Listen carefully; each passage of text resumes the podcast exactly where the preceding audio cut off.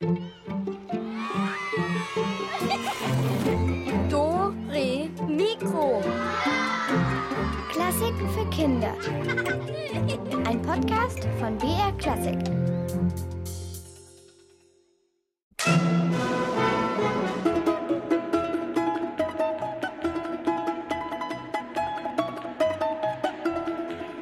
Hallo, hallo, hallo. Ein dreimaliges Hallo für euch.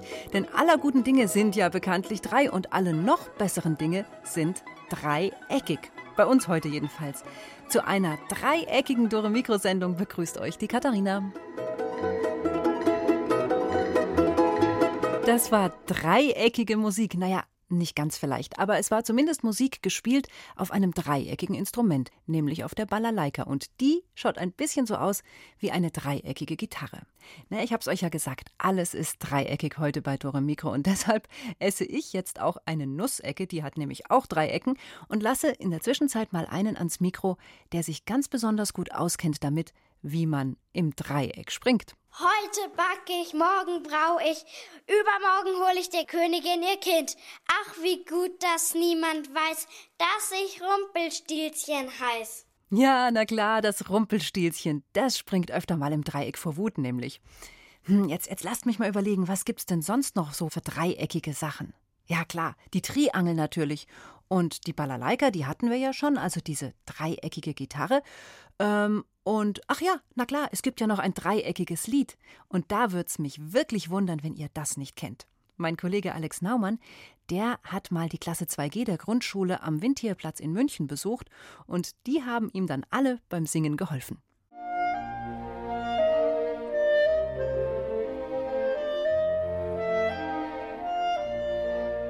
Na, kommt euch das bekannt vor?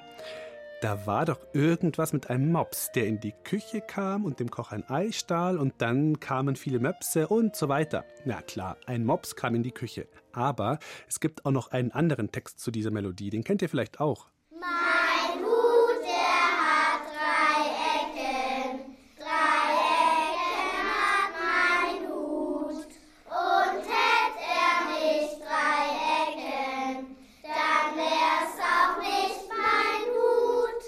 Mein Hut, der hat drei Ecken. Ein dreieckiges Lied. Man kann damit sogar ein Spiel machen, ein Weglass-Lückenspiel. Geht auch mit mehreren Mitspielern. Man muss bei jedem neuen Durchgang ein Wort weglassen und das dann dafür mit den Händen zeigen. Also zuerst singt man es ganz normal und dann beim zweiten Mal lässt man schon mal ein Wort weg. Mein,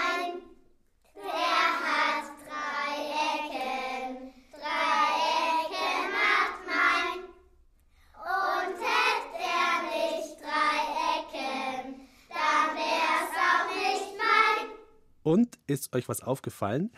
Da, wo der Hut gewesen wäre, da ist jetzt eine Lücke. Da muss man still sein und sich dafür mit der Hand auf den Kopf langen, da, wo der Hut sitzen könnte. Dann geht's weiter. Nächste Runde. Jetzt muss man die drei weglassen. Mein Hut, der hat drei Ecken. Drei weglassen. Also Hut haben wir schon weggelassen und die drei auch.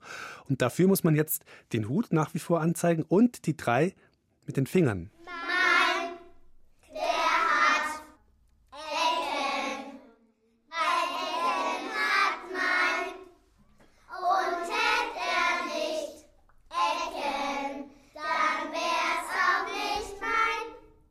So, und jetzt wird's immer schwerer. Bei der nächsten Runde lässt man nicht nur das Wort Hut und das Wort drei weg, sondern auch noch das Wort mein und zeigt dafür dann auf sich.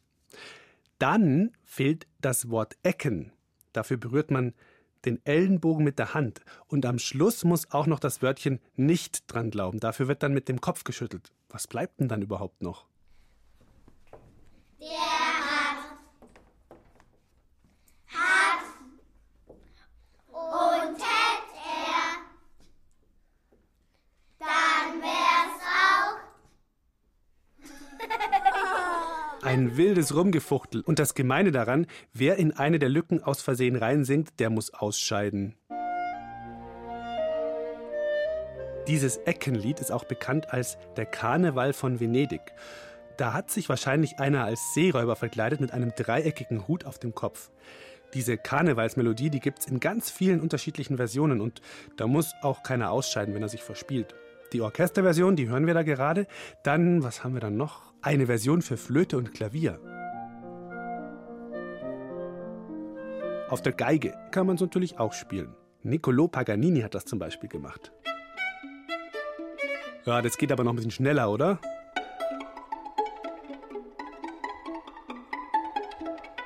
Oder mit Cello?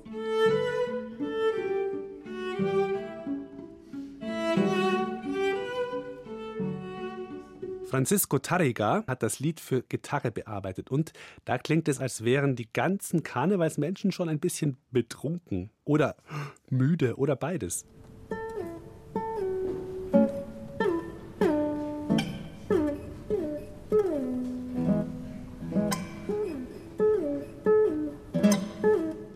Und von mir gibt es eine Version für Nasenflöte.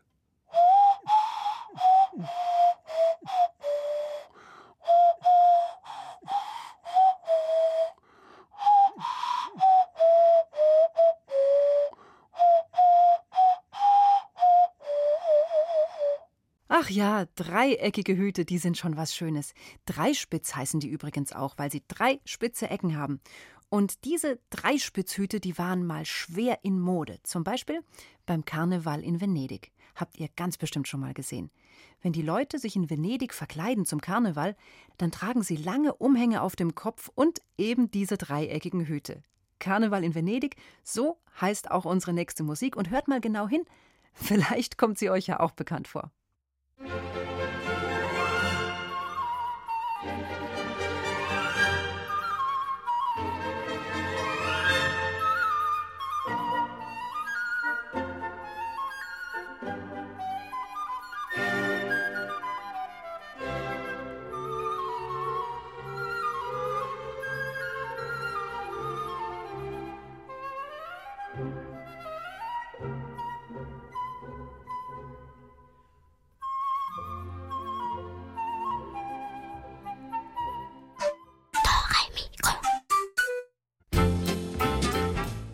Leute, ich bin's, Elvis. Ihr wisst ja, beim Schaf eures Vertrauens gibt's immer was zu holen. Zum Beispiel ein echtes Digitalradio mit einem Ausknopf, freier Sendewahl, Lautstärkeregler, Stromkabel äh, und eine Antenne ist, glaube ich, auch noch dabei. Wollt ihr eins haben? Dann geht im Internet auf br.de-kinder und da auf Do Re Mikro. Dort findet ihr das aktuelle Elvis-Rätsel des Monats. Mitmachen, Glück haben, gewinnen. Dora Mikro. Wolfgang Amadeus Mozart. Der hat kurz vor seinem Tod seine berühmteste Oper komponiert. Die Zauberflöte nämlich. Ein Märchen zum Lachen und zum Weinen und es ist vor allem auch eine spannende Liebesgeschichte. Und den Text dazu, den hat sein Freund Emanuel Schikaneder geschrieben. Mozart und Schikaneder, die waren damals, das war so vor über 200 Jahren, da waren die Mitglieder in so einer Art Verein oder ja, vielleicht könnte man sagen ein Geheimbund. Und dieser Geheimbund hieß die Freimaurer. Bei den Freimaurern, da spielt die Zahl 3 eine ganz große Rolle. Und auch das Dreieck, das ist so ein magisches Zeichen. Um dazuzugehören zu den Freimaurern, muss man eine Aufnahmeprüfung machen. Hat Mozart gemacht und sogar eine Oper geschrieben, wo es eben um diese geheimen Zeichen der Freimaurer geht, nämlich die Zauberflöte. Isabel Auerbach erzählt uns davon. Wie heißen die drei Säulen der Freimaurerei? Schönheit, Weisheit und Stärke. Diese drei Werte Schönheit, Weisheit, Stärke. Sind besonders wichtig bei den Freimaurern. So oder so ähnlich verlief wohl auch die Aufnahmeprüfung von Wolfgang Amadeus Mozart in Wien 1784. Er hatte die Augen verbunden und musste Fragen beantworten und Mutproben bestehen. Solche Prüfungen fanden oft in abgedunkelten Räumen statt, in denen es drei Säulen gab und drei Lichter brannten. Die Zahl drei gilt als die vollkommenste Zahl, nicht nur bei den Freimaurern. So gab und gibt es bis heute etwa drei verschiedene Stufen der Mitgliedschaft bei den Freimaurern. Am Anfang ist man Lehrling, dann wird man Geselle und dann Meister.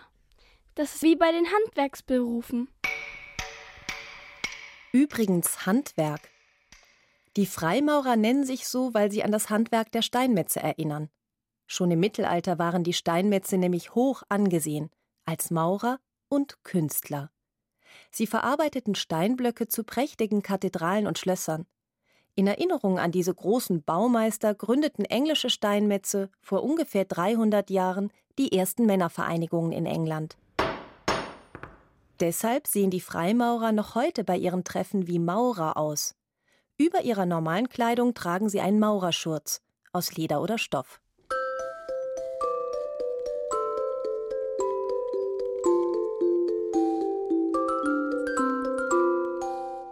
Zu Mozarts Zeiten kamen die Freimaurer schon lange aus allen möglichen Berufsgruppen. Doch eines hatten sie gemeinsam. Sie wollten bessere Menschen werden und sich ständig weiterbilden.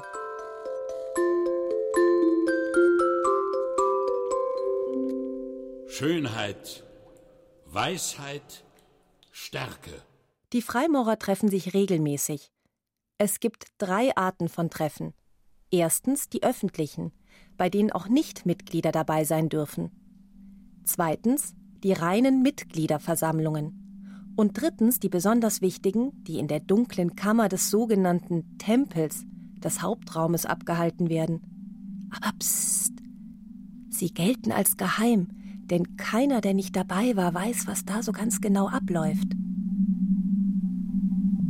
Oft muss der Neue viele Fragen beantworten oder eine schmerzhafte Feuerprobe bestehen, indem er zum Beispiel seine Finger über eine Flamme hält.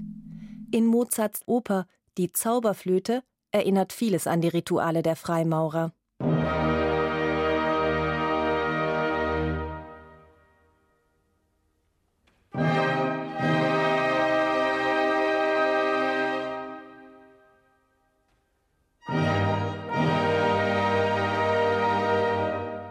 Die Zahl 3 hat eine große Bedeutung.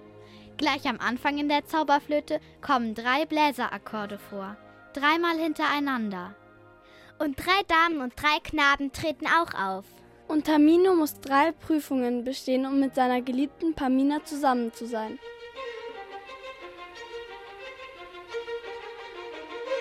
Die Geigen in der Ouvertüre im schnellen Teil klingen wie ein klopfender Rhythmus, so als würde jemand einen Stein behauen also wie ein Steinmetz oder Maurer. Tamino irrt durch den Wald und dann wird er von einem großen bösen Ungeheuer angegriffen, fällt in Unmacht und drei Damen retten ihn. Und es sind schon wieder drei. Und es donnert dreimal. Dann kommt die Königin der Nacht.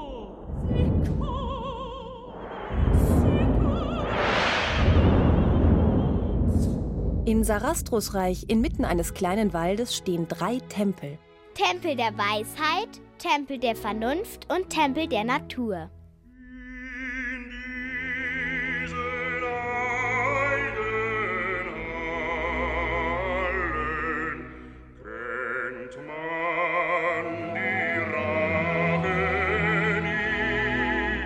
Wie war das nochmal bei den Freimaurern? Schönheit, Weisheit, Stärke.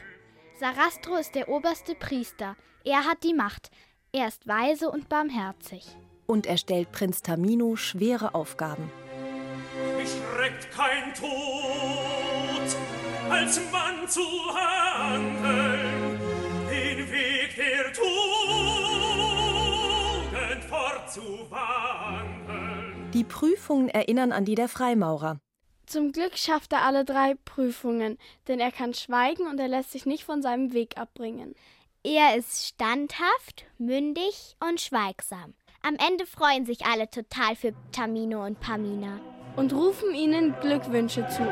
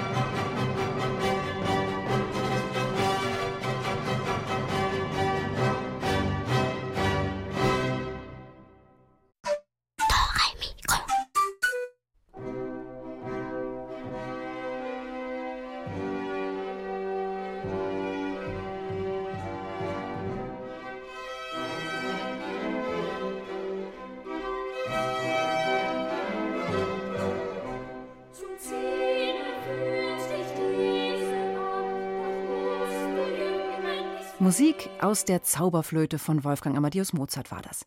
Gesungen von den drei Knaben. Huch, drei, also sind wir schon wieder mit der Zahl drei dabei. Die Zahl drei, die hat was. Die ist immer irgendwie geheimnisvoll. Denn nicht umsonst hat man ja im Märchen auch immer drei Wünsche frei. Und drei Sachen, die wünsche ich mir jetzt auch. Erstens, dass ihr eine wunderbare, glückliche Woche habt. Zweitens, dass ihr nächstes Wochenende wieder eure Mikro einschaltet, weil da gibt es nämlich die Geschichte vom Flammenvogel für euch. Und mein dritter Wunsch, ja, den hebe ich mir noch auf. Macht's gut, Servus, ciao, tschüss, bis nächstes Mal. Eure Katharina.